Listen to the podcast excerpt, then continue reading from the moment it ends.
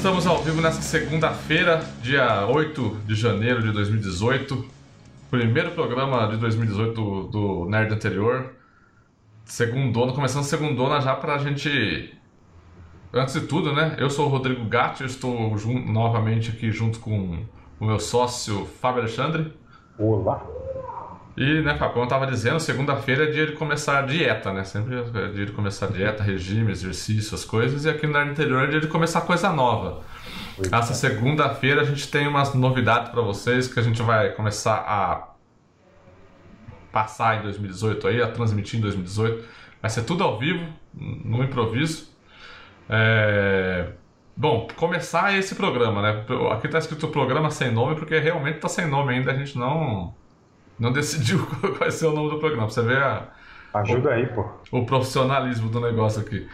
É, então é um programa, um programa que ainda com nome a definir, que toda segunda-feira, às 8 horas da noite, ou mais ou menos, né? Às 8 horas da noite, é, a gente vai comentar um pouco sobre as principais notícias que teve no, na última semana aí sobre a cultura pop, sobre o mundo do o mundo da internet, do, do entretenimento, que, que a gente, para deixar você já começar a semana antenado, antenado para conversar com a galera na, hora do almoço aí da firma.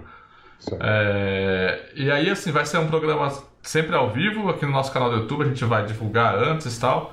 Vai, vai passar o link pra galera já ficar aguardando lá certinho. E não tem só isso de novidade, né? Mas é, é um, é, é- é um programa de bate-papo, aquele bate-papo maroto de bar, nada muito. Não esperem muita, muita produção, nada. É algo bem. bem várzea mesmo, aqui só nós dois batendo papo, às vezes algum, algum convidado, pessoal da nossa equipe que, que porventura venha participar um dia. E, e vai ser isso daí. Aí, claro, vocês vão. A gente vai, a gente vai participar com vocês pelo bate-papo aí, a gente vai estar acompanhando o chat. E, e quer, a gente quer que vocês deem opinião também, que a gente vai conversando aqui sobre esses principais assuntos. Além disso, vai ter uma outra. ter- a gente vai continuar com o Puxando R de quarta-feira, que é o nosso videocast, né? É, que agora vai ser semanal mesmo, né, Fábio? Ó, se Deus quiser. Agora vai ser semanal mesmo. O nosso videocast, que vai ser semanal, que é aquele videocast que a gente dá as indicações né, do que a gente consumiu, do que a gente andou lendo, jogando, assistindo por aí na- na- nos últimos dias.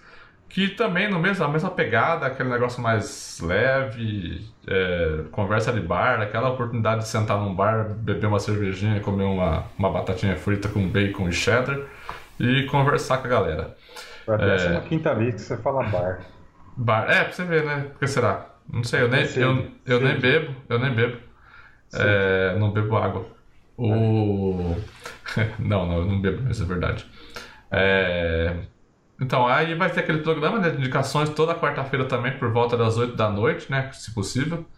E aí, pra encerrar a semana, na quinta-feira, a gente vai ter um quadro de jogos que a gente vai fazer uma live também jogando sempre alguma coisa aí. A gente vai tentar revezar uma semana eu, uma semana o Fábio, com, com convidado. Mas vai, ser um, mas vai ser uma live que, apesar de ser uma semana eu, uma semana o Fábio, eu ou o Fábio estaremos também, porque a gente vai estar ali atazanando a vida do outro enquanto ele joga.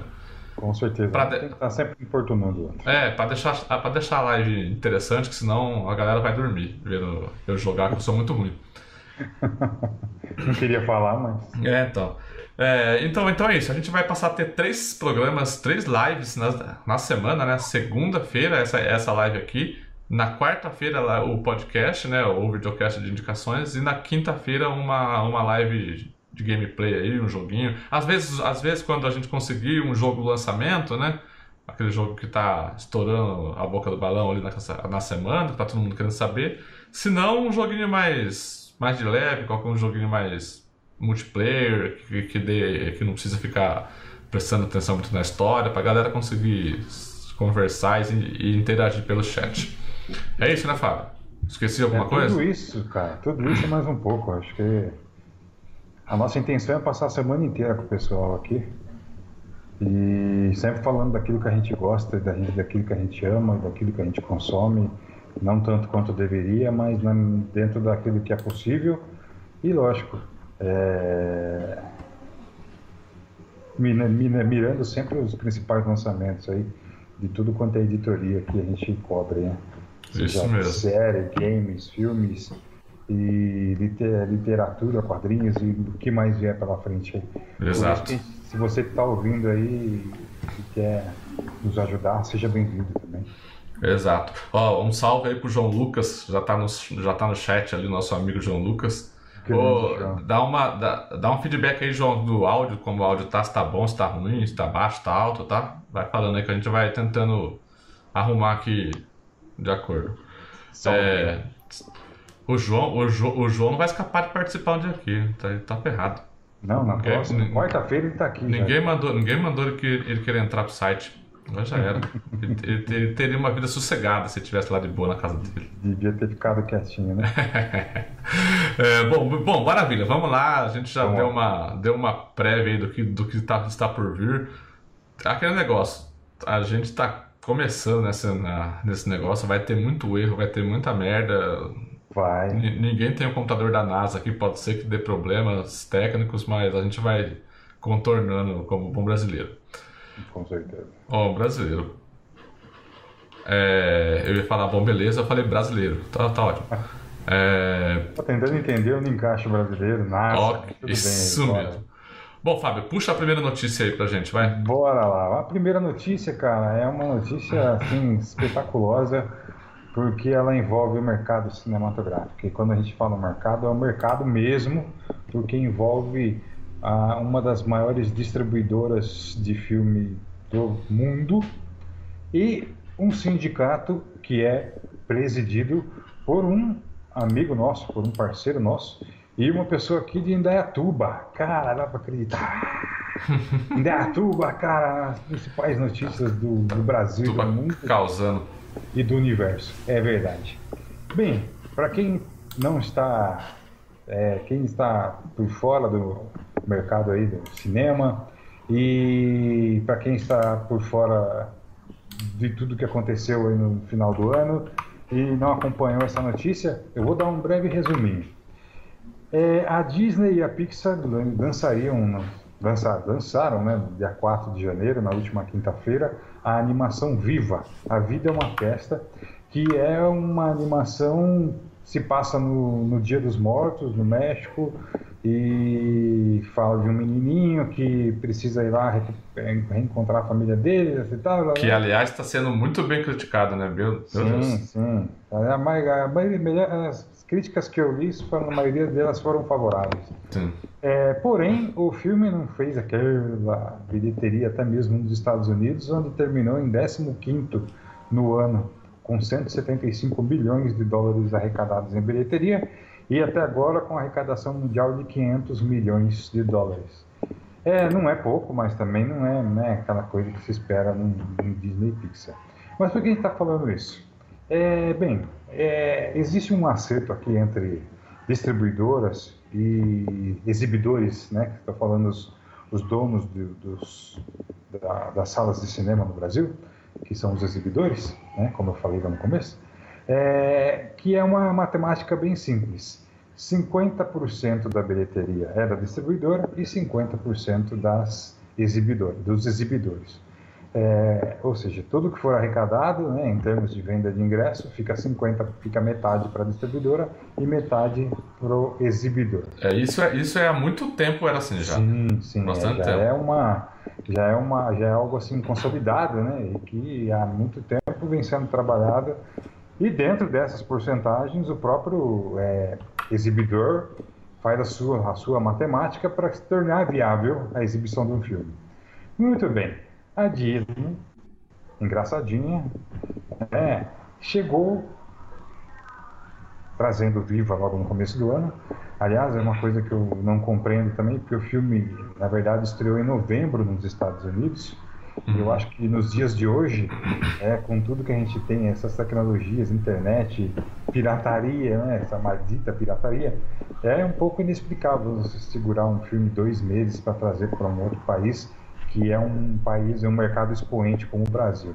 Tudo bem, você pode falar, ah, seguraram para as férias e coisa e tal. Tudo bem, pode ser. Mas eu, é, nos dias de hoje, eu acho que se for para lançar um filme nas férias, que seja no mundo todo. Muito bem. É, a Disney chegou entregou a pastinha de Viva para todo mundo e falou assim: ó, a partir de hoje vocês nos pagarão 52%. Porra, os caras tomaram um susto. Como assim 52%? Explico. Pode parecer 2%, pode parecer pouco. Mas em bate-papo com o nosso amigo Paulo Celso Lui, que é é, da Luz Cinematográfica, que é mantenedora do Topado Cinemas aqui em Ideatuba, uhum. e que, coincidentemente, também é presidente do sindicato, na verdade não é sindicato, é a Federação das Empresas Exibidoras de Cinema. O que você está fazendo aí no seu computador? Você está batendo nele? Rapaz, eu me empolguei aqui. Não faça isso não, o pessoal é, que está assistindo vai assustar. Não assusta, gente. Já basta assustar comigo e com o Rodrigo já. É, então, ele é presidente da Federação das Empresas Exibidoras de Cinema do Brasil, a chamada FENEC. E, cara, quando ele recebeu essa cartinha aí da, dos 52%, meu Deus, a coisa, os exibidores é, se revoltaram, cara. Porque eu explico. É, como eu estava dizendo em conversa com o próprio Paulo Celso, muitas vezes pode até parecer uma uma margem pequena, uma porcentagem pequena, mas muitas vezes esses 2% é o, é, é o resultado final do lucro do, do exibidor. E eu explico por quê. Porque o exibidor, logicamente, tem que pagar aluguel do, do, da sala onde está o seu multiplex, da sua sala, tem que pagar o, o, os seus funcionários, tem que pagar energia elétrica, tem que pagar, tem que pagar, tem que pagar, tem que pagar, o que o brasileiro sabe muito bem que é pagar, pagar e pagar. E o que acontece no final das contas é que é, a, a margem de lucro acaba sendo pequena. Por isso, quando a Disney chegou pedindo 52%, é, Paulo Celso se juntou aos alguns exibidores é, aqui do, do, Brasil e falou: olha, não vai dar para pagar 52%, porque 52% inviabiliza, inviabiliza, inviabiliza. inviabiliza o negócio. Não dá, não tem como. Aí. Mas a Disney bateu o pé. O Mickey falou: não, eu quero 52. Muito bem, o que aconteceu? A Paulo Celso e a FENEC né, pegaram e se reuniram e resolveram o quê? Boicotar o filme. Exatamente. O Mags. Pelo que eu conversei com o Paulo Celso no sábado, e aí os primeiros números eram até um pouco é, é, assustadores, é, 65, uma média de 60 a 65% das salas de cinema do Brasil não passaram o filme. O que, que isso significa? É, se ferrou Disney. O filme, no primeiro final de semana, ali na quinta, sexta-feira, nos primeiros dois primeiros dias, ficou no, na quarta ou quinta posição entre as estreias do Brasil. Não só estreias, mas aqueles filmes também que estavam em exibição. Em primeiro ela estava Jumanji, em segundo Extraordinária, que continua a sua campanha megalomaníaca, assim, afinal de contas, quem assistiu o filme sabe que é uma choradeira das boas. É, tem bastante apelo. É bacana. É... Em terceiro foi Star Wars, em quarto Viva, não me lembro exatamente, mas assim, para um filme que acaba de estrear e se trata de um, de um produto da Disney, Lógico que você espera que esteja ali entre o primeiro, a primeira ou na segunda colocação. É, e não só um produto da Disney, é um produto da Pixar, né? Que todo mundo sempre espera muito. Exato. É, e, é um filme, a, a, os produtos da Disney Pixar, elas se notabilizam por ser um produto para toda a família, né? É uma animação, mas geralmente ela traz é, aspectos que agradam também o, o, adulto, né? ou seja, não é um desenho infantilizado. Sim, sim. Então, é uma agrega um público muito grande, né? Não fica só no público infanto-juvenil ou somente no infantil. Muito bem. O que, que tudo isso significa? Tudo isso significa que a queda de braço está tá rolando. Né? Agora nos resta saber, nos resta acompanhar se a Disney e o Mickey Mouse voltarão atrás, né, num próximo lançamento. Se os exibidores voltarão atrás, pegar, talvez é, vejam que é, não passar um filme da Disney não é uma coisa interessante, ou um dos dois lados vai realmente é, abrir as pernas, digamos assim. É, então, é, é, isso que eu tava, é, isso, é isso que eu tava pensando aqui, é, ok, com Viva deu 60% aí de adesão no, no boicote, mas e, e, o futuro, como é que vai ser? A Disney pode ba continuar batendo o pé, não, vai ser 52% agora e pronto. E aí vai começar a chegar a Pantera Negra, aí vai começar a chegar o, o Guerra Infinita, e aí a gente pois vai é. ver o que vai acontecer, né? Essa é a grande questão. A gente está falando de um filme, como eu mesmo falei, que chegou no cinema brasileiro com dois meses de atraso em relação ao lançamento internacional. É, teve boas críticas, mas não fez uma bilheteria excepcional. Então, talvez a Disney também não esperasse muito do filme no Brasil. É, porém, contudo, todavia, é, como você mesmo falou, né, essa, essa disputa abre precedentes. E aí resta saber se no futuro o que vai ser dessa relação entre Disney e exibidores. Afinal de contas, o próximo grande filme aí, dia 15 de fevereiro, é Pantera Negra. Né?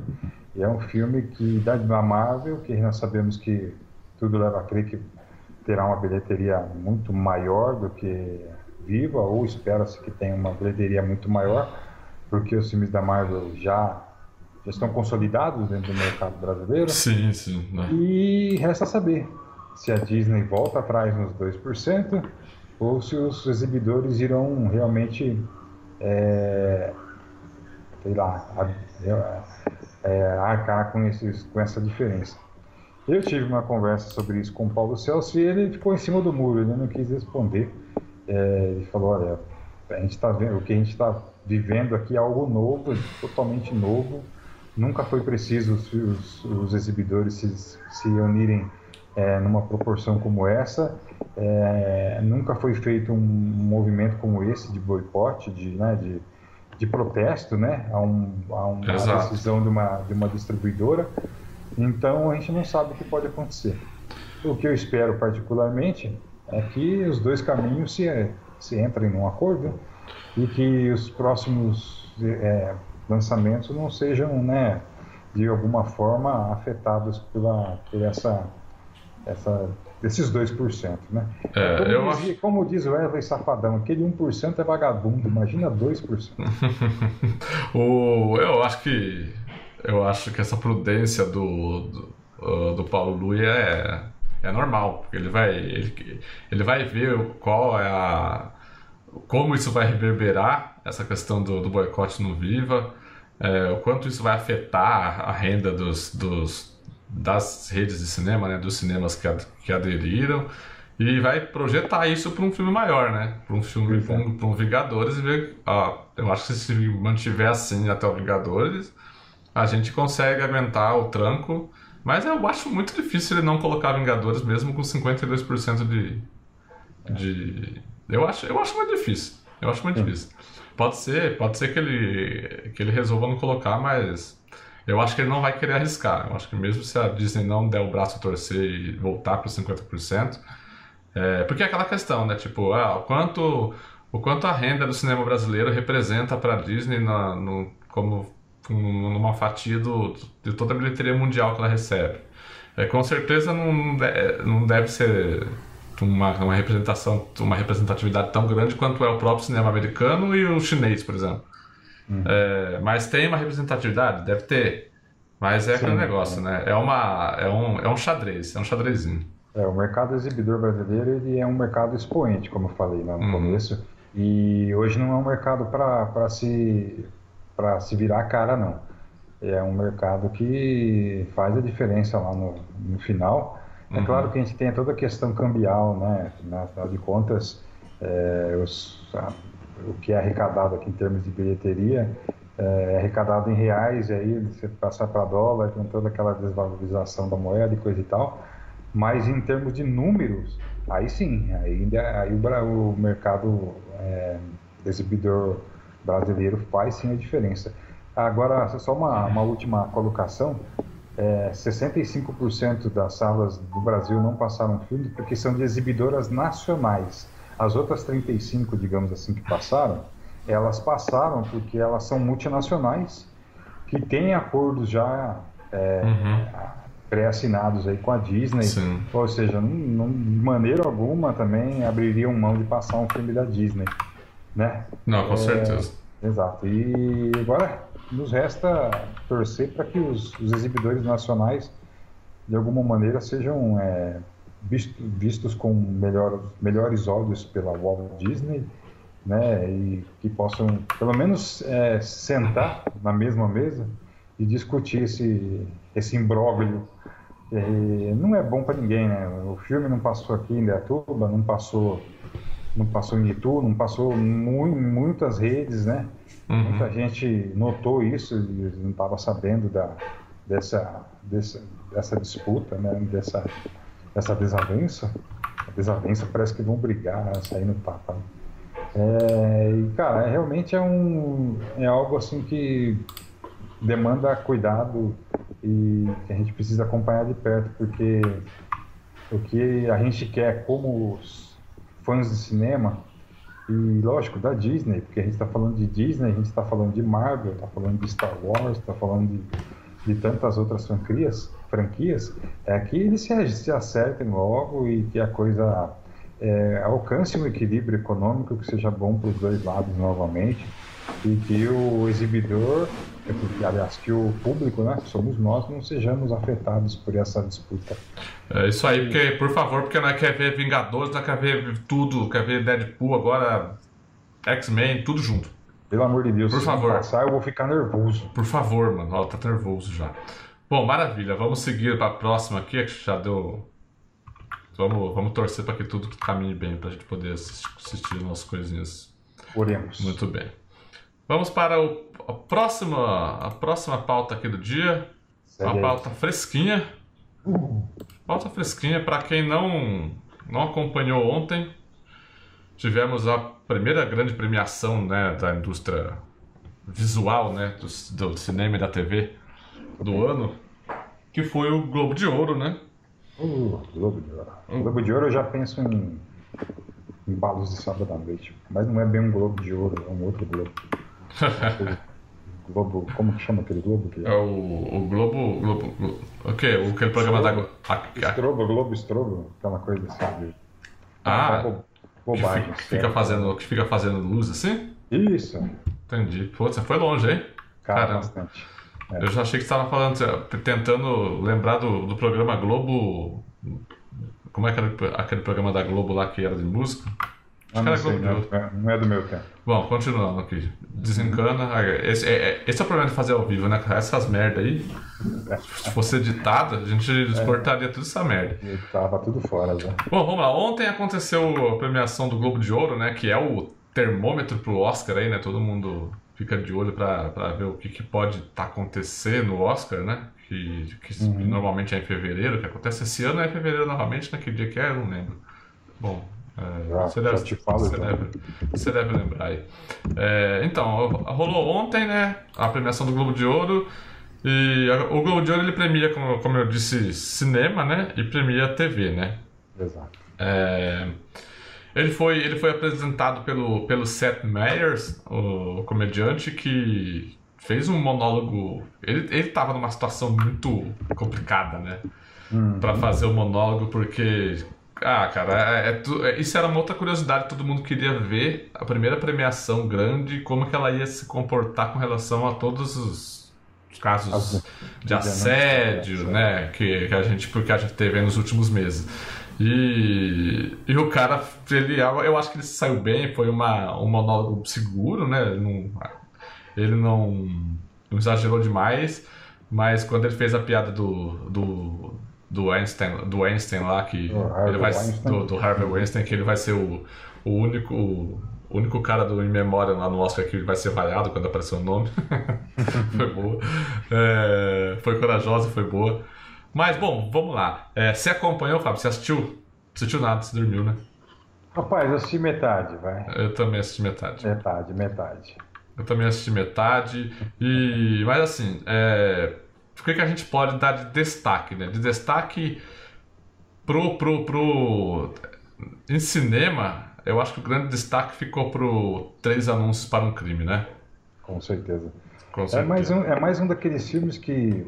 É a gente sabe pouco, né? E de repente o filme ganha aquela proporção enorme, a curiosidade desperta de uma maneira assim espetacular, espetaculosa, né? E o, o Ângelo assistiu já o filme na Mostra Internacional de São Paulo, é, só que ele pediu, ele pediu um tempo para assistir de novo o filme para poder fazer o review, porque ele falou que é cavernoso. É, tô curioso para saber também. É, ele ganhou, ele ganhou quatro Globos de Ouro, né, incluindo o de melhor filme de drama, né, que, é, que seria a categoria principal ali, né. É, o filme do, do Guilherme Del Toro, A Forma da Água, também foi, teve um pouco de destaque, como ele ganhou como melhor diretor, né, e melhor trilha sonora. E, e no âmbito das séries, é, a- o- o- ficou lá dividido entre Big Little Lies e The Handmaid's Tales, né? Que, que são as, que foram as duas séries de drama que, que mais é, causou controvérsia e de debate na, internet nesse último ano. É, eu confesso que eu não assisti nenhuma ainda, eu não acompanhei nenhuma delas, e- mas eu fiquei curioso para assistir The Handmaid's Tale, principalmente por causa do, do que ela aborda, né? Que é uma série muito forte, principalmente nessa, nessa questão das mulheres, né? Dessa questão que, que, que taca- parece, que parece que todas as polêmicas que acontecem em Hollywood casam com o, que o- que as séries o que as séries costumam debater. É, bom, mas vamos passar rapidinho aqui a lista de, dos melhores para quem ainda não, não conseguiu pegar. Ó, Deixa eu só fazer um adendo. claro. Oscar 2018, dia 4 de março. Ah, março, Los, olha aí. Isso, em Los Angeles. é, e o anfitrião será o apresentador Jimmy Kimmel. Ah, tá. Ele já, ele já apresentou no ano passado, né? Exato. Ele é muito bom também, né? Ele é muito bom, é muito bom. É muito bom. É, Ah, mas eu achava que era fevereiro, ia ser março. Ok. Parece que, parece que nós combinamos, quando o carnaval é no começo de fevereiro, o Oscar acontece em março. Entendi. E quando o Oscar acontece em fevereiro, o carnaval acontece em março. Eu acho que tem uma combinação aí com a academia, cara. Bom, vamos lá então, passando rapidamente aqui pela lista de vencedores. Pelo- primeiro, primeiro os prêmios de TV, né? Melhor ator em série limitada ou filme para TV, Ewan McGregor, por Fargo, o nosso Obi-Wan Kenobi. Que, que, que, aliás, ele disse que quer voltar a fazer o Obi-Wan, né? Parece que vai, né? O próximo filme solo aí da, É, da né? franquia parece que tá, tá, tá, o acordo tá fechado já. Ok, então. Melhor série limitada ou filme para TV, Big Little Lies. É, melhor ator coadjuvante, Alexander Skarsgård, o Nossa. Big Little Lies, por Big, Big Little Lies, irmão do irmão do, Bill Skarsgård. Bill Skarsgård que fez o It, a coisa, para quem não para quem não tá ligando a pessoa ao nome. Melhor atriz em série limitada ou filme para TV, a Nicole Kidman, por Big Little Lies também. A Big Little Lies tá ganhando tudo aqui, ó. Tudo. Que, aliás, segundo o nosso sensei, o, o Nerd Master de Indaiatuba, o primeiro nerd da cidade, Marcos Kimura, a Nicole Kidman finalmente corrigiu os beiços dela e parou de exagerar no Botox. Melhor série de comédia ou musical por The Marvel para The Marvelous Mr. 10 Maisel. Esse é um seriado da Amazon Prime Video, é, que, aliás, é um serviço de streaming que o brasileiro ainda está descobrindo. Sim, sim. Eu assinei há cerca de um mês e meio, dois meses a Amazon. E, bem, o que, que eu posso dizer? Tem muita coisa legal lá, cara. Tem muita coisa bacana. Aliás, quem. Eu juro que eu não tinha reparado The Marvelous Mysteries Maze. Não sei se está se, se tá disponível já no Brasil com legenda ou não. Vou procurar saber. Mas a Amazon tem crescido. E com produções próprias. Eu acho que eu acho bacana.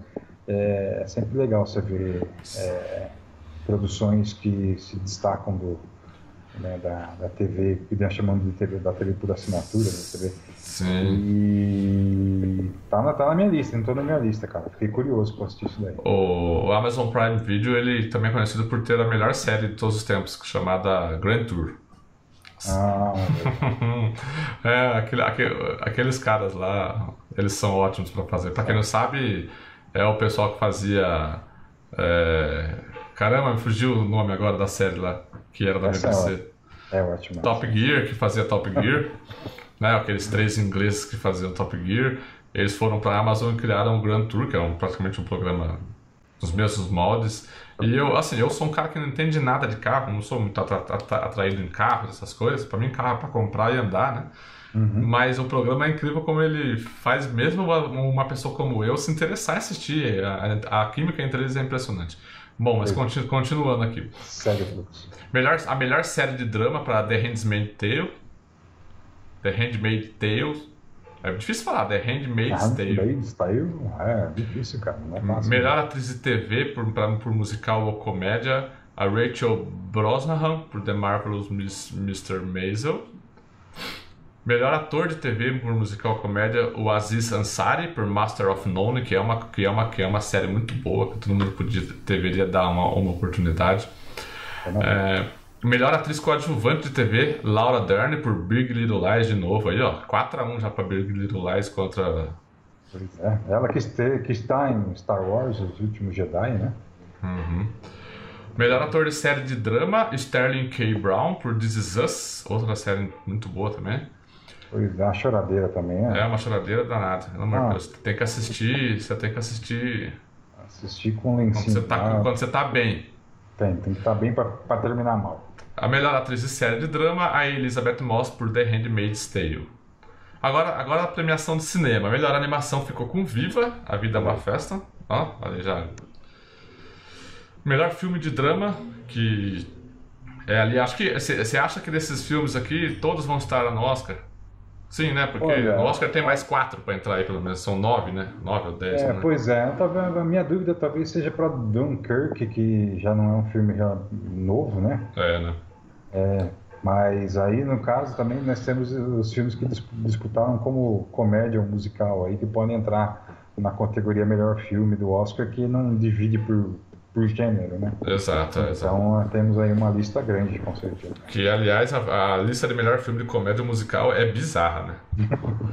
o melhor filme de drama ficou para Três Anúncios para um Crime, né? Uhum. É, que, que até foi uma, uma surpresa, porque muita gente apostava em Me Chame Pelo Seu Nome como ganhador.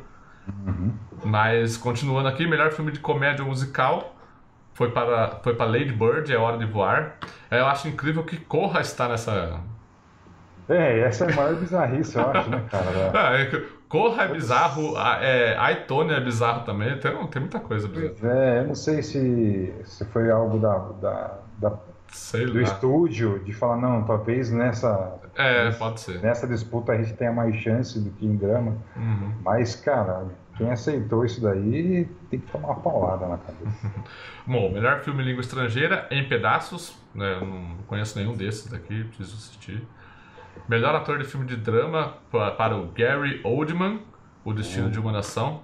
Que estreia quinta-feira no Brasil. Exato. E Gary Oldman encarna o Winston Churchill debaixo de muita maquiagem, mas nem por isso. É, muito o quê? Maquiagem? maquiagem, ah, tá. mas nem por isso ele deixa a desejar, porque me parece que já é o vencedor do Oscar. Sim, o Gary Everyone. Opa, abriu uma janela errada aqui. Everyone. Everyone. Gary, Gary Everyone Oldman. Gary Oldman. Pra quem Por O Destino de uma Nação. Cara, quem não lembra dele é o comissário Gordon da trilogia O do, Cavaleiro das Trevas. Isso, do, do, do Nolan. Melhor atriz de filme de drama para Frances McDormand, que protagonizou a melhor cena, né, desse do Globo de Ouro, ela pedindo pro cinegrafista sair da frente. Foi muito bom, por três anúncios para um crime. Melhor atriz em filme de comédia musical. Quero ver você falar esse nome agora. Saoirse Ronan. Saoirse Ronan, por Lady Bird, É Hora de Voar. Melhor ator em filme de comédia ou musical, James Franco. James Franco ganhando um. Cara, a primeira, foi a primeira coisa que, logo que... depois que ele recebeu o Globo de Ouro, o Kimura mandou um, um WhatsApp pra gente. Nunca achei, nunca pensei que tá. estaria vivo para ver o James Franco ah. ganhar um prêmio de interpretação. É, nossa. Aí, Kimura, essa é para você. Melhor ator coadjuvante em filme pro Sam Rockwell por Três Anúncios para um Crime. Melhor atriz coadjuvante, Alison Janney por Aitonia. Melhor diretor em filme por Guilherme Del Toro, A Forma da Água. É... Melhor trilha sonora de filme pro, Alexander Desplat, que tá. Que tá ele, ele, tudo que ele concorre de trilha sonora ele ganha, né? Ele tá pegando tudo. Tudo pra ele. A forma da água, ele, e, e, e, ele não, e ele não competiu com pouca gente, não, hein? Com pouca bosta, não. Ele competiu com o John é, Williams, John com Hans Zimmer. Zimmer. Só, só, os, só os moleques zica. Falar pra você. Melhor canção original foi pra This Is Me, de Benji Pasek e Justin Paul, o rei do show. E melhor roteiro para três anúncios para um crime. Três anúncios para um crime ganhou tudo ali quase. Né? Uhum. Em, Os prêmios enfim. principais, assim, né? Digamos, é, talvez o melhor diretor para o Guilherme Del Toro tenha sido a, a única exceção do Globo de Ouro. É, realmente, se, se, se, como a maioria diz aí, o Globo de Ouro é o termômetro para o Oscar, a gente deve ter uma disputa boa aí entre Três Anúncios para um Crime, A, a Forma d'Água e esses dois aí acho que vão, vão, vão, vão, pra, vão pra briga. E eu me chamo pelo seu nome. É, também. É, tem, tem outros correndo por fora. Uh -huh. Fantasma com o Daniel Day-Lewis. The Post com a Guerra Secreta com Meryl Streep e Tom Hanks. É, Dirigido pelo Spielberg. Exato, pelo Spielberg. E eu, mas eu acho que esses dois aí tão, vão, vão polarizar a, a premiação, pelo jeito. Legal, legal. Bom, mais alguma mais algum injustiçado que você achou que deveria ter sido premiado e não foi? Olha, cara, vendo, sinceramente vendo a lista aqui, é, muita coisa ainda não, não, passou aqui no Brasil, a gente não teve a, a oportunidade de, de assistir, né? Mas eu não vi nada muito fora do, do, do que do esperado. Eu acho que assim, um dos grandes momentos também da premiação acho que foi a, a entrega do prêmio para Oprah Winfrey, né? Sim, sim, ela, que ela... ela fez o prêmio Cecil B. DeMille e ela fez uma deixou lá um recadinho interessante que segundo o Kimura, o Kimura arrepiou ontem no WhatsApp durante o Globo de Ouro, a Oprah Winfrey já anunciou que ela vai ser candidata a presidenta dos Estados Unidos. É, quem sabe? É, já começou, né? Já então, começou. Vai que é, né? É, não, foi, foi uma. É, não, foi uma, foi uma cerimônia. É, todas as mulheres, todas não, né? Algumas mulheres, a maior parte delas, 99% delas, foram de preto, né? Em protesto aos assédios, né? A, a, a situação que elas estão vivendo em Hollywood. A, a Reese Witherspoon foi, foi muito bem, né? Tipo, quando. A Reese Witherspoon, não, a Natalie Portman, quando ela subiu no no palco lá para dar o prêmio, ela tinha subido logo depois da, da Oprah, inclusive. Uhum. e agora o que, eu vou fazer aqui, né? Ela foi lá e falou rapidamente, tipo, agora os indicados a melhor diretor, que são todos homens, por sinal. é. É, bom, beleza. Mas é, foi, eu achei, eu achei uma, uma, uma cerimônia legal, válida. Eu assisti um pouco também, não assisti toda, mas do que eu assisti eu gostei. O que eu gostei principalmente foi que foi Assim, eu sei que deve ter acabado por volta da uma e meia, duas horas da manhã, mas assim, dentro do que a gente conhece, os padrões, foi uma cerimônia rápida. É, você via a premiação em cima de premiação e, e os próprios ganhadores também eram, eram bem sucintos nos seus agradecimentos. Eu espero que o Oscar seja assim, né? O Oscar acaba sendo uma coisa mais pomposa, Sim. com apresentações das músicas, e é uma grande encheção de saco. Mas eu espero que seja melhor esse ano. É isso aí. Bom, continuando aqui com as nossas noticiazinhas da semana. Segue o fluxo. Segue o fluxo. Puxa aí a próxima já então, Fábio, enquanto eu coloco aqui. Ah, vamos falar sobre games, cara. Não, não, não. Que games? Que, cara? Tá bom. de games. Sabe que é que Tá bom, vai aí, cacetada. Dá licença. Dá licença. Só pra me ferrar aqui na parada. Você já tinha colocado outra? Eu, eu, eu, eu tava seguindo a pauta aqui, né? Mas. Você me perdoa, cara. Tudo Mas bem, né? Já... Tudo bem, vai de games então. Vamos falar de games, vai pra dar aquela quebrada, né? ficar falando de cinema, coisa e tal, o povo vai falar, esses caras não sabem falar de outra coisa. É, bem, muito bem. Pra quem não sabe, e eu particularmente ainda sequer peguei o bichinho da mão, mas o Nintendo Witch. Switch não, Switch. Switch. Switch. Nossa, Switch é bom, né? Switch, a, Witch a, é o... a, bruxa da Nintendo. Witch é aquele jogo lá, Witcher 3. É verdade. O Nintendo Switch se tornou o console de venda mais rápido da história dos Estados Unidos, segundo a Nintendo e o site The Enemy. Em seus primeiros 10 meses no mercado, não tem um aninho ainda, cara, o aparelho vendeu 4,8 milhões de unidades somente nos Estados Unidos. Sim. E o recorde anterior era do próprio do, do console anterior da própria Nintendo, que era o Wii, que tinha 4 milhões de unidades vendidas no mesmo período. É, do console anterior ao anterior, inclusive, né? Porque anterior ao anterior, teve, teve o Wii U que foi um fracasso, né? Foi uma bomba. Foi uma Muito bomba. Bem. É, e assim, grande parte dos, dos da, das pessoas que adquiriram o seu Switch foi logicamente pelas duas, pelos dois grandes carros-chefes, né? Pelos dois grandes jogos que saíram praticamente junto com o console, que foi o Super Mario, Super Mario Odyssey e o The Legend, Legend of Zelda Breath, Breath of the Wild. Que... Eu gosto do inglês, o inglês é muito polido. The Legend of Zelda Breath of the Wild, que realmente foram os dois jogos que meu, marcaram esse line-up de, de lançamento da Switch. E. Como é. isso, eu nunca peguei o bichinho na mão, não joguei, vi alguns gameplays, me parece que os jogos realmente são bacanas. Muito embora não sejam meus prediletos, porque eu acho que a Nintendo é bem meia boca. Ô, mas eu não faça... posso falar isso. Não fale isso não. Vão mandar um console para mim. Não, não fale isso não. Eu já, eu, eu já tive a oportunidade, eu não tenho também o Nintendo Switch, eu já tive a oportunidade de jogar um é, na casa do meu amigo Rodolfo. Um abraço, Rodolfo. Ele não tá, ele não tá assistindo porque ele é meio vagabundo, mas, tá, mas tá bom. É, lá Você eu. Tá lá a gente jogou o, o The Legend of Zelda Breath of the Wild e. Cara, é, é, é um console muito legal. Ele, ele, ele, a, Nintendo, a Nintendo ela tem, ela tem aquela particularidade, ela não segue o fluxo do mercado, né? Tipo, o Xbox, a Microsoft, a Sony, elas fazem aquele console meio no seguro ali, tem um controlinho aqui, pá, pra você jogar, né? E a, a Nintendo ela vai. Ela, ela, ela, ela, ela viaja, cara. Ela fala assim: ó, o Wii vai ser de movimento, aí o Wii U vai ser um tablet controle. Aí agora no, no, no Switch os controles vão se destacar e o, console vai ser híbrido. Ele vai ser para jogar tanto na TV quanto no, no, como portátil. Eu acho uhum. que isso foi o grande chamariz do Nintendo Switch. É, foi. Claro. Eu acho que todo gamer, cara, quer ter o seu, o seu jogo preferido é, disponível em qualquer canto, por exemplo, né? Exato. É. O grande diferencial da, da Switch é isso, cara. É você tá lá no aeroporto esperando o voo, você tá lá na rodoviária, você tá lá no banco, não, no banco não pode dar problema. Mas, cara, é o grande diferencial, né?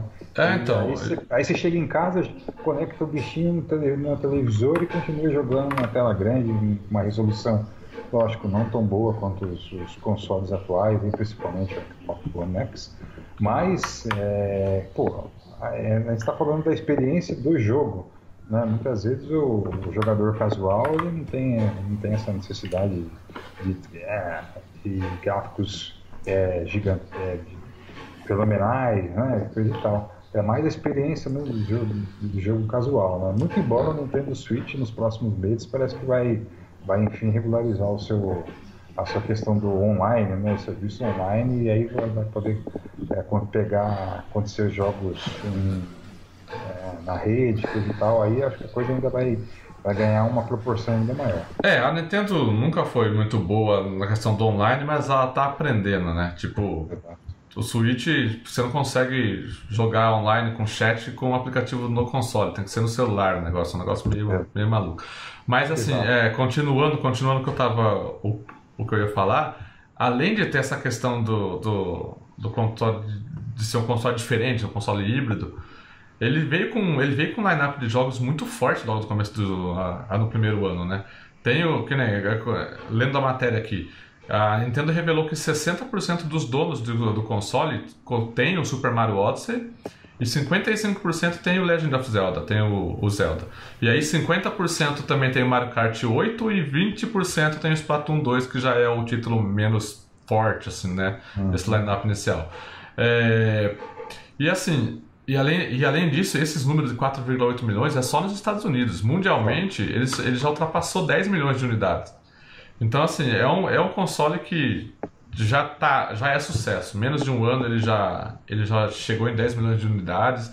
Ele vai, ele vai. Eu não sei se ele vai ultrapassar o Wii como o console mais vendido de todos os tempos. Acho que não, acho que, acho que o PlayStation 2 ainda, ainda é, não lembro aqui. Bom, tá entre os dois ali. Mas se ele já ultrapassou o Wii nessa, nesse primeiro ano aí de vida, eu acredito que se a Nintendo fizer uma, par uma parceria forte com, com third parties, porque eu acho que ok, foi legal Super Mario Odyssey e Legend of Zelda, só que 2018 não vai conseguir lançar outro Zelda tão bom, outro Mario tão bom. Porque jogos demoram 3 anos para serem feitos, mais ou menos. Normalmente jogos de qualidade como esses dois. Ela vai precisar muito de apoio de third parties, que já está começando, né? Tá com um começo meio tímido, tá vindo. A Bethesda tá colocando Doom, tá colocando Wolfenstein 2, vai ter pro, pro Nintendo Switch também. Então, assim, tá chegando, né?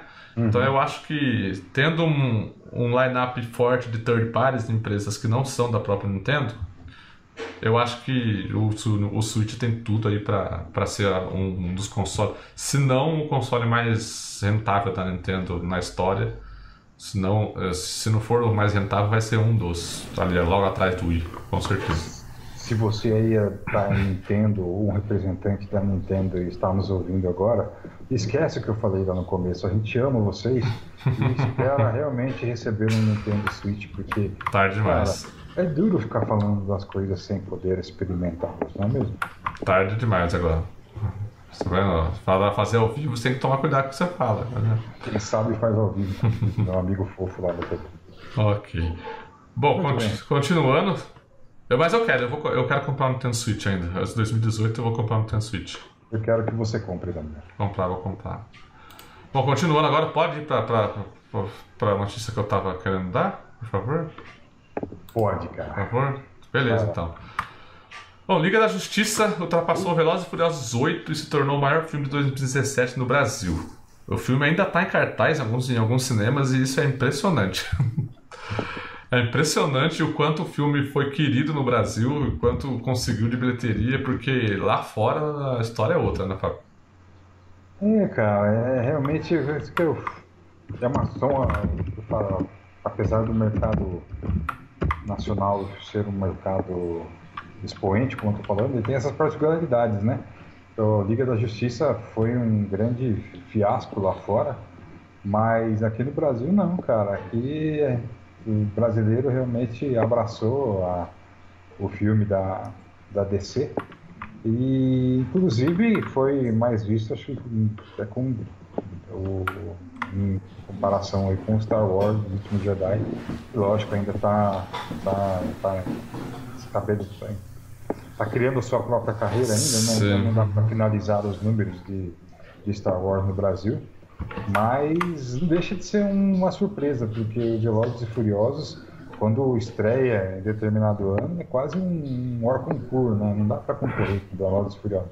A franquia ganhou uma, uma projeção assim que a torna, sei lá, um fenômeno, porque eu particularmente acho os filmes bem meia boca, assim, acho muito é, forçado, uma coisa meio. Depois do segundo, do terceiro, eu acho que a coisa já, já degringolou.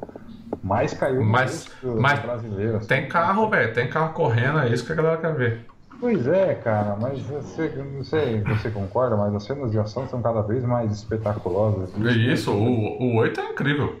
Exatamente. Aquela, aquela cena no, no gelo lá, Sim, sim. Rapaz. Aqui, o carro que, que, sai de um prédio para cair dentro do outro. O trem. Aquela o trem. hora que eles descem de. de o submarino, de eles correm contra o submarino, velho. Só isso. Pronto. Quando eles descem de paraquedas no carro, cara, oh. é umas coisas muito loucas. É muito louca. Mas que, velho, essas maluquices têm dado muito certo e o Vin Diesel tá rodando, rolando e chafurdando na grana, né? Isso, aí eles ficam fazendo novelinha que estão brigando. Estão brigando nada, é só pra fazer, ó.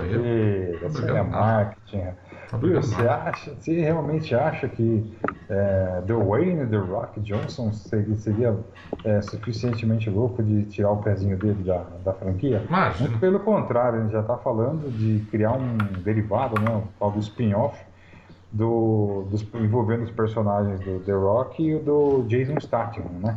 Me parece ah. que aquela, aquela é, dinâmica dos dois, tipo meio gato e rato, né? O bonzinho e o ruim, aquela coisa de máquina mortífera, deu certo na, no Velozes e Furiosos 8 e me parece que vai, vai, vai, vai ser transformado num spin-off, num derivado. Ou seja, mais um produto da, da, da, da franquia aí, né? Da Liga da Justiça, Liga da Justiça, Velozes e Furiosos, que é outra que parece que não tem fim, né? É, vai não vai até o 10, mas não sei não, cara. Capaz de... É. O João Lucas, o João Lucas comentou no chat aqui que ele ainda tem fé no DC. Eu também tenho, João Lucas. Eu sou DC Nauta. Olha, João, vai DC. A, vai. Nossa, a nossa fé, a nossa esperança é que a DC deixe Zack Snyder lançar um Blu-ray a versão dele da Liga da Justiça. Aí sim, meu amigo, eu acho que a, a DC tem, tem jeito. Aliás, falando em DC, é, vou falar aqui rapidinho, é, a DC Comics mudou né, de, de dono, digamos assim, de chefe. A da, da DC Movies, né, da, do universo cinematográfico da DC, é, mudou, cara. Não é mais o Geoff Jones, que é um dos um, grandes roteiristas dos quadrinhos e foi escolhido para chefiar essa transição para o cinema, mas parece que esse, essa pecada aí que, da Liga da Justiça acabou sendo determinante para que ele fosse substituído pelo Walter Amada, que é foi produtor da, da, de algumas das franquias de terror, né? Do... De terror, do, do Vocação do Mal e outras aí que são ou foram dirigidas ou produzidas pelo James Wan, Exato. que inclusive é o diretor do Aquaman, do Aquaman, que é o único filme que a DC vai lançar esse ano. Esse é preocupante também. A DC só vai lançar um filme esse ano, que é o Aquaman, em dezembro. E não tem mais nenhum sendo gravado, mais nenhum sendo filmado, mais nenhum sendo microfilmado, mas nenhum sendo. É, aquela sendo coisa, nada. Nada, nada. Não tem mais nenhum filme. Lógico, tem previsão aí da Maravilha para 2020, uhum. da Maravilha 2, né? mas sim, de concreto mesmo, para ser apresentado ao público, só Aquaman em dezembro. E eu não sei, eu espero que isso não seja uma não tenha desanimado a DC nem a Warner em lançar novos filmes do universo cinematográfico DC. Certeza. Aqui... Mas voltando, mas voltando à notícia aqui, é, só para complementar aqui, ó, a, o Liga da Justiça ele arrecadou 133,6 milhões no Brasil uhum. contra 133,4 milhões do, do Furiosos 8. 200 e, mil. 200 é, 200 mil reais, é, pouca coisa. Mil. Um mês eu trabalho e ganho. Além disso, o total de espectadores é de 8,5 milhões até, até ontem, dia 7 de janeiro. É, isso daí torna ela a quarta, o, torna o Liga da Justiça a quarta maior bilheteria de todos os tempos da, da é, no Brasil. Agora a pergunta que eu faço: por que você acha de tanto sucesso assim aqui no Brasil e fora não foi uma coisa assim? Qual, qual o motivo? Você tem alguma? Olha, é, Cara, é uma, é, é, é uma grande incógnita, mas eu acho assim que o mercado brasileiro e o, o público brasileiro já abraçou o, o gênero de super-heróis. É, recentemente, a, se não me engano, no meio do ano passado, a Veja soltou uma, fez uma matéria muito interessante falando sobre esse mercado. E existem hoje, digamos assim, três é, tipos de, de de fãs de, de, de super-heróis. Aqueles que leram os quadrinhos e, e hoje assistem aos, às suas histórias prediletas no cinema, tipo eu, Kimura, eu, tipo, eu comecei, eu já quadrinhos desde os 3, 4 anos de idade, antes mesmo de saber a ler, eu já lia. E tem aquele que conheceu os filmes e a partir disso começou a, a ler os quadrinhos. E tem aquele que nunca pegou um quadrinho na mão, mas não perde um filme é, de super-heróis no cinema. E o Brasil, cara, é, tem visto esses filmes de super-herói uma crescente muito alta. E eu acho que esse.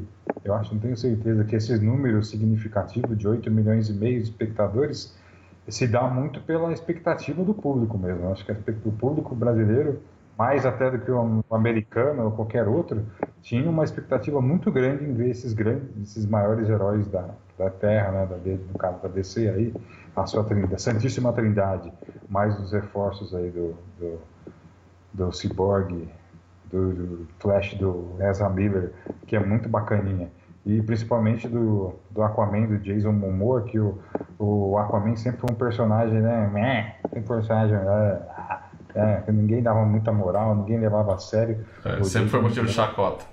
Pois é, o Jason Momoa foi lá e falou, não, pera aí que eu vou dar um jeito nessa, nesse trem aqui.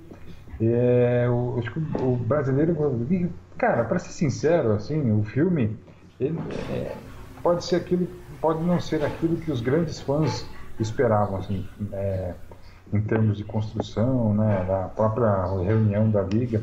Eu, particularmente, como é, conheço a história em quadrinhos, já li muitas fases da Liga da Justiça nos quadrinhos, eu realmente esperava mais. Acho que havia outras histórias melhores a serem exploradas no cinema. Porém, contudo, todavia, como entretenimento, assim como duas horas de, de, de diversão, o filme funciona. Funciona, funciona, funciona entendeu? É, não, é, não é de todo mal, né? Apesar do a história do bigode do Henry Cavill. Ah, sim, é, é mas. É, entendeu? Mas esse é não é algo que afeta o, filme, comum, é só um. o espectador comum que eu digo é aquele que não, ah, não leva tão a sério, assim, não presta tanta atenção, vai ao cinema realmente para se divertir, uhum. como um, um, passatempo casual. É, esse cara, esse saiu do cinema feliz, eu creio. Foi, é uma grande aventura, mas que no sei lá, no, no, meu ponto de vista, como fã dos quadrinhos e de todos esses personagens e do universo DC no geral, poderia ter sido muito melhor, muito melhor mesmo. E por isso eu espero que a DC dê ao Zack Snyder a oportunidade de apresentar a sua versão do filme, porque eu acho que se ele for algo mais parecido com Batman vs Superman, ele tem mais chance de ser mais é, fiel àquilo que a gente espera da DC no, no, no cinema. É, mas né, nem tudo é perfeito, muito embora os números aqui sejam é, favoráveis, né? Mas eu espero que realmente a DC não abandone seu universo cinematográfico e que o, o Aquaman do Jason Momoa, dirigido pelo James Wan, é, recoloque a DC no caminho aí, principalmente depois do Mulher Maravilha, que foi espetacular, cara. Exato. Bom, beleza. Liga da Justiça, sucesso no Brasil. Vai entender. Sucessaço no Brasil. Vamos partir para nossa última notícia aqui. Última notícia do dia. Na verdade, não é uma momento notícia. Fo momento fofoca. É uma polêmica. A polêmica que deixou todo mundo boquiaberto, aberto e provocou uns debates aí na, na internet, nas redes sociais. Me conte mais sobre isso. É, bom, se você não morou debaixo de uma pedra nos últimos anos, nos últimos dias aí, você viu a, a polêmica do youtuber americano Logan Paul, que teve a infelicidade de publicar um vídeo no canal dele. O cara ele é, tem milhões de, de, de, de inscritos, é, é, muito, é muito relevante no, no YouTube. Ele teve a felicidade de fazer um, um, um vídeo, de subir um vídeo pro canal dele em que ele visita uma floresta lá no Japão lá. Eu não lembro em qual cidade. Vamos ler a notícia aqui pra gente fazer as coisas direito. Certo? Floresta de Aokigahara, Ó. na base do Monte Fuji. Isso, e é conhecida também como uma floresta mal assombrada. É, ela é uma, é uma floresta mal assombrada porque ela é uma, um local de muitos suicídios, né? É, a polícia encontra muitos corpos lá de pessoas que se, que se que tiraram a vida, né? Isso. É, e o que que esse cara que tem 15 milhões de assinantes no, no YouTube fez? Ele foi lá e fez uma piada e fez um vídeo fazendo piada com um corpo que ele encontrou lá. Tipo, ele ele chegava próximo do corpo, cutucava, o oh, cara, você tá aqui, não sei o que, fazendo brincadeira, sabe? E que não pegou bem, né? A internet foi lá, caramba, que ponto chegamos. É... E aí virou um, um, um, caso que o cara teve que. Ele tinha que fazer isso, né? Não tinha como não fazer isso. Fazer um pedido de desculpas. E ele até publicou recentemente na conta do Twitter dele que ele vai dar um tempo de fazer vídeos no YouTube é, por causa do tudo que aconteceu né, nesses, né, nessa última semana.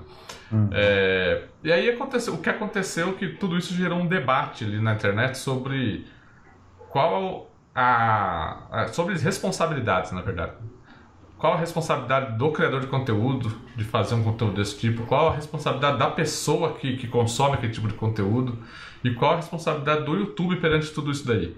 Porque quando o YouTube estourou, começou lá, muita gente é, agradecia por o YouTube ser uma ferramenta livre, né? uma ferramenta sem, sem censura, uma ferramenta que você consegue, você tem liberdade de se expressar.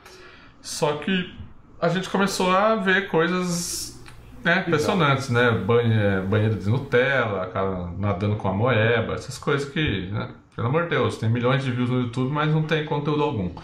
E, e aí começaram a, a, levantar a questão: será que o YouTube deveria começar a criar uma classificação etária para os vídeos? É, começar a criar um, um, um, sistema de, sei lá, de, de, de, classificação mesmo dos vídeos, né? E aí esse debate rolou e é, ficou, ficou nessa pergunta, né? Qual, quem que é, de quem é a maior responsabilidade na questão do consumo de conteúdo na internet? É, eu, na minha opinião, eu acho que a maior, a maior fatia de responsabilidade é do produtor de conteúdo. Ele tem que, ele tem que pensar o que, que ele quer passar, se, ele quer, se o que ele vai passar ali é importante, se não é importante. Porque é, é, complicado. Você, a gente não pode viver hoje numa. A gente vive hoje numa, numa sociedade de. de cliques, né? Tudo, tudo é clique. Até o jornalismo está sofrendo com isso daí, porque a gente, a gente estudou jornalismo, Fábio. A gente aprendeu lá na nossa faculdade de jornalismo que o princípio do jornalismo é você informar a primeiro, no primeiro momento, sempre informar. Informação em primeiro lugar. Hoje em dia isso não acontece mais. Eu, tinha um professor lá, o, o meu mestre, o professor Luiz Salviani, Luiz Roberto Salviani, ele, numa aula, ele falou o seguinte: se você, se você num texto, num jornal, você escrever nos dois primeiros parágrafos todas as informações que você precisa, você pode colocar uma receita de bolo de cenoura embaixo que você já está informando o seu leitor. Ele não precisa mais ler mais nada. E não é o que a gente vê hoje, né? Por exemplo, os clickbaits são muito. É um caso disso daí. Hoje em dia você vai no Facebook, por exemplo, qualquer página que você curte lá, que é, seja um portal de qualquer coisa, nunca tem a informação ali. Você tem que clicar para entrar na matéria para ler. Você não consegue. Você não consegue ser informado apenas lendo o título de uma linha fina. Você não consegue. Você tem que clicar porque não diz nada, o título não faz nada. Então, uhum. isso é uma coisa que muita gente combate também. E, e aí essa questão da responsabilidade, né, do cara, de que, meu, sério, você acha, é, ok, é, é, é isso daí é, é, é, busca por clique descarada, né? É desesperado, eu acho, cara. Acho assim, você, a gente sabe que o mercado de, de vídeos, né, o mercado de, a, a disputa no YouTube também é grande principalmente para esses grandes é, comunicadores com milhões de inscritos, né? E tem, cara, eles estão sempre ávidos a conseguir mais e, e, a, e a derrubar o, o, outro e ser o número um. E mas existe, né? Uma um, aquela a linha tênue, né? Entre o que o que realmente é interessante e o que é desnecessário. Eu eu vejo, você sabe, né, eu tenho um filho de três anos, o Benício, e é uma, uma preocupação muito grande nossa. Ele gosta muito de ficar no celular, ele, cara, desvenda o YouTube com uma facilidade muito grande, é algo da geração dele, né? Uhum. Mas nós temos uma preocupação muito grande, porque é um campo aberto, né? E muitas vezes é um campo minado também, porque existe muita coisa no, no YouTube que você tem que, tem que analisar com, com critérios. E eu acho que, principalmente a questão do suicídio, e aí você estava falando é, sobre né, nossa formação jornalística, é, como jornalista e ainda redator do, do, jornal aqui em Leatuba, essa é uma grande preocupação nossa. Falamos ou não falamos de suicídio? O suicídio é uma coisa é, que precisa ser discutida. Eu acho que é uma questão sim. que deve ser discutida. Sim, é, um, é um grande mal da, da, dessa, dessa nossa geração, mas isso deve ser feito de maneira, de maneira né, correta, de maneira é, que, que, que, seja é, que venha acrescentar algo, que seja elucidativo, que ajude aqueles que estão passando por um momento ruim, ou aqueles que têm ao seu redor alguém que está passando por um momento ruim. É, quando você ultrapassa essa, essa barreira do, do, daquilo que pode ser é, mostrado ou não, é, e cara, eu não sou, eu não sou um cara que eu, eu não critico, eu não, assim, se eu não, se eu não, se eu não gosto, eu simplesmente não assisto.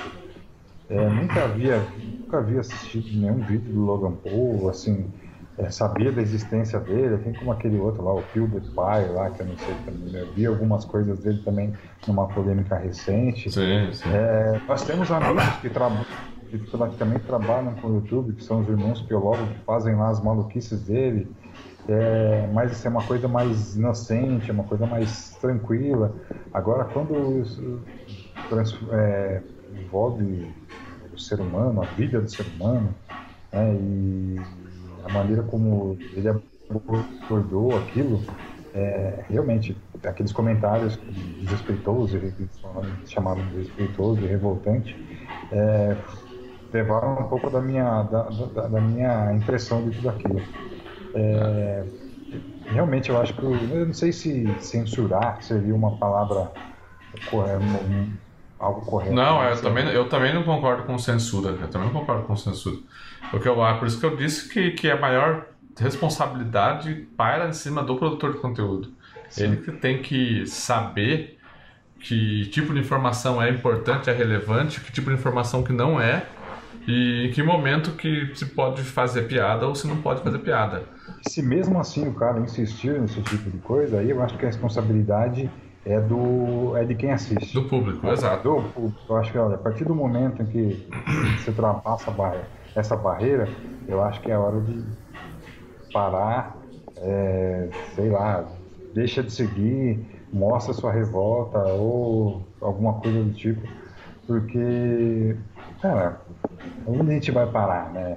É, é interessante os seriados como Black Mirror, né? Isso. Deu aí a sua última temporada na internet que discutem realmente esse tipo de, de limite, até onde a gente pode ir, até onde a tecnologia ela é, ela é benéfica, até onde ela não é, e qual o limite do que pode ser mostrado, do que pode ser, do que pode ser é, de alguma maneira, digamos assim, explorado. Então, é, isso é algo que, é, digamos assim, é, é, é, recente, digamos assim, né?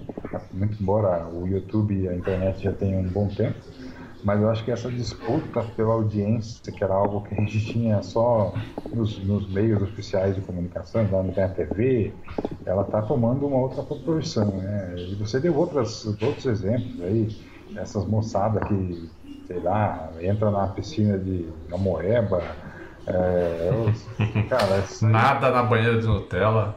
Velho, tudo bem, os caras estão lá, estão fazendo, tem público, mas eu acho que vai chegar um momento, eu creio que vai chegar um momento em que nós discutiremos a real necessidade, a real. É, real não sei o que dizer. Mas eu acho que eu espero que. Quer um, quer um dicionário? Quer um dicionário para contar as palavras? A internet atinja uma, uma, uma maturidade em certo momento para que a gente possa é, ter conteúdos que sejam. É, que acrescentem, conteúdos que sejam importantes. O que a gente faz no Nerd Interior é, é importante?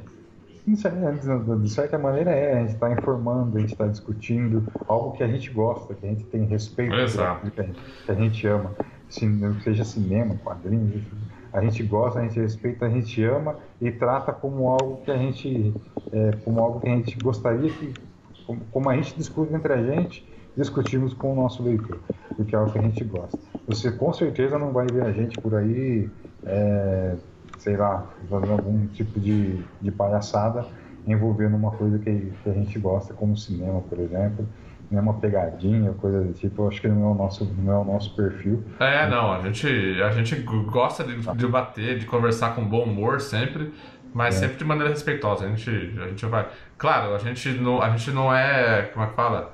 Nós não somos imunes a erros. A gente não. pode errar tal, mas é, a nossa proposta é outra. A nossa proposta é aquilo lá que eu falei lá no começo: é sentar aqui, como se fosse uma conversa de bar, estivesse bebendo uma cerveja aqui, conversando de forma amigável sobre o que cada um acha das coisas, por mais que um ache diferente, as opiniões não sejam as mesmas, mas a gente se respeita e bola pra frente. E é por isso que é importante você é, ter boas, boas referências, até mesmo na internet, porque isso molda o seu jeito de fazer também. Por exemplo, eu tenho referências sensacionais como Confins do Universo, do Universo HQ, é, o, o, o, Jovem Nerd e tantos outros aí que né, são, estão aí muito mais tempo no mercado e que, meu, mudaram o, nosso jeito de fazer porque é o que nós gostamos de ouvir, gostamos de, de, de, de consumir. Exato. Né? É, agora, se você consome esse tipo de produto, é, qual vai ser a sua quando você, por um acaso, decidir fazer algo do tipo, ou se arriscar, ou quiser fazer mesmo por diversão, o que, que é. você vai procurar fazer? É, a besteira se multiplica, né? Exato. Exato. Assim como tudo que é bom não se multiplica, o que é ruim também. também. Essa questão. É, e é com essa frase maravilhosa, assim como que tudo que é bom se multiplica, a besteira também se multiplica, que nós vamos encerrando aqui. Esse primeiro programa sem nome. Esse programa, programa sem nome. Vai, ó, vai ficar esse, esse nome aí pra sempre, você vai ver. Programa sem nome. É o programa João, de notícias do Jovem João, já monta o logo aí do programa sem nome. É, é, programa sem nome. É o programa do, de notícias no interior. Programa sem nome. é, bom, gente, é isso aí. Espero que vocês tenham curtido o formato aí. É, desculpem os, os perrengues. Rolou bonitinho aqui a transmissão, não engasgou, não, teve, é, não deu problema, não deu nada. Não travou, tá? Acho melhor a gente se desculpar pelas, pelas coisas que nós falamos do que pela tecnologia. A tecnologia, nesse caso, não tem culpa, não. Não tem culpa, não. Foi, foi ótimo. É, burrice mesmo. É, então, gente, agradeço todo mundo que acompanhou. E nós tivemos, nós chegamos até oito pessoas assistindo. Olha que maravilha. Que isso, batemos é, recorde. Batemos recorde. É, tô tirando aqui, tá coçando a orelha, velho. Nossa. Agora voltou. Uma bela orelha, aliás. Uma bela orelha. É, alguma coisa tem que ser bela, né? O, olha lá, o Bruno Bonfim mandou um abraço aí no, no chat. Chegou no finalzinho, o Bruno Bonfim. Gente boa, Um abraço, um abraço Bruno. Bruno. É, ô Bruno, tem que, tem que participar aí, não é só ficar mandando abraço, não. Oxi. É, bom, é. É isso aí, né, Fábio? É isso aí, por hoje Terminamos é agora. Estamos enrolando demais já. Primeira, primeira já etapa da, se... da noite. Primeira tá etapa da semana cumprida. É... Ah, o, o, João Lucas está falando que tudo que é bom se multiplica, o que é ruim também no... é o título do, do vídeo. Eu vou mudar aqui depois. Eu vou mudar. Programa sem nome, abre aspas. Tudo que é bom se multiplica e tudo que é ruim também. Pronto. Olha, rapaz, talvez de grande visualização. No máximo de programa. Porque, olha, só esses títulos já são sensacionais. Bom, é isso aí, gente. Muito obrigado por acompanhar essa uma hora aqui de live, uma hora e treze de live praticamente. Eu espero que vocês tenham gostado. Até quarta-feira com Puxando R com as nossas indicações sobre o que a gente está consumindo aí. E na quinta-feira, para a gente jogar um joguinho aí, né, Fábio? Jogar um joguinho. Jogar um joguinho. Um abraço, então, gente, até semana que vem. Até mais.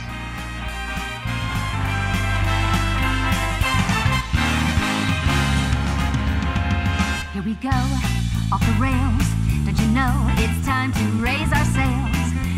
freedom like you never knew.